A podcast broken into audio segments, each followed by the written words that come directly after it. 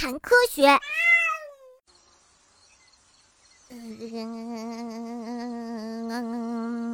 告诉你个秘密吧，森林里来了一种奇怪的生物，听说它既是爸爸，又能变成妈妈。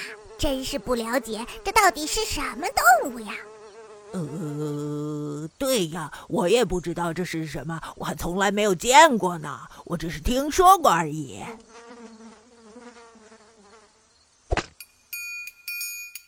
五月末，迎来繁殖期的两只蜗牛亲密地凑到了一起。不过呀，光从外表和举动来看，很难判断它们的性别。那么，我们究竟应该如何来判断雌雄呢？让人惊奇的是，蜗牛是雌雄同体的动物。啊，原来是蜗牛啊！啊，原来是我的邻居，可真没想到。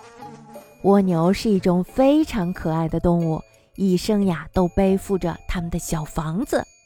研究表明呢，蜗牛原本是生活在大海里的。直到距今一千万年前的时候，才爬上了陆地。那蜗牛还不被干死了？可能也就是因为这个原因，蜗牛体表失去水分后就无法存活下来了。因此呀，在阳光明媚的白天，它们总是会躲在阴凉潮湿的地方睡觉。等到太阳下山后呀，或是阴天下雨时，才会爬出来，以树叶、草为食。对呀，我在我们家小区里，清晨会看到很多蜗牛，有时候呀，阴天下雨，中午也能看到呢。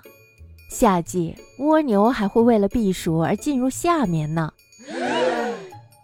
呃，居然还有下面，我都没有听说过耶。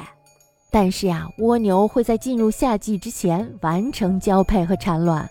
不过呢，蜗牛产卵和其他的动物是不一样的。我们大家熟知的动物。几乎都是雌雄一体的，蜗牛却不是这样。它们的每一个个体既可成为雌性，也可以成为雄性。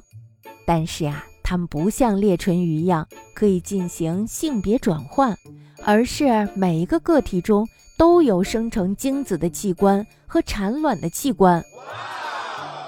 所以呢，在交配时同时充当雌性和雄性。这究竟是怎么回事呢？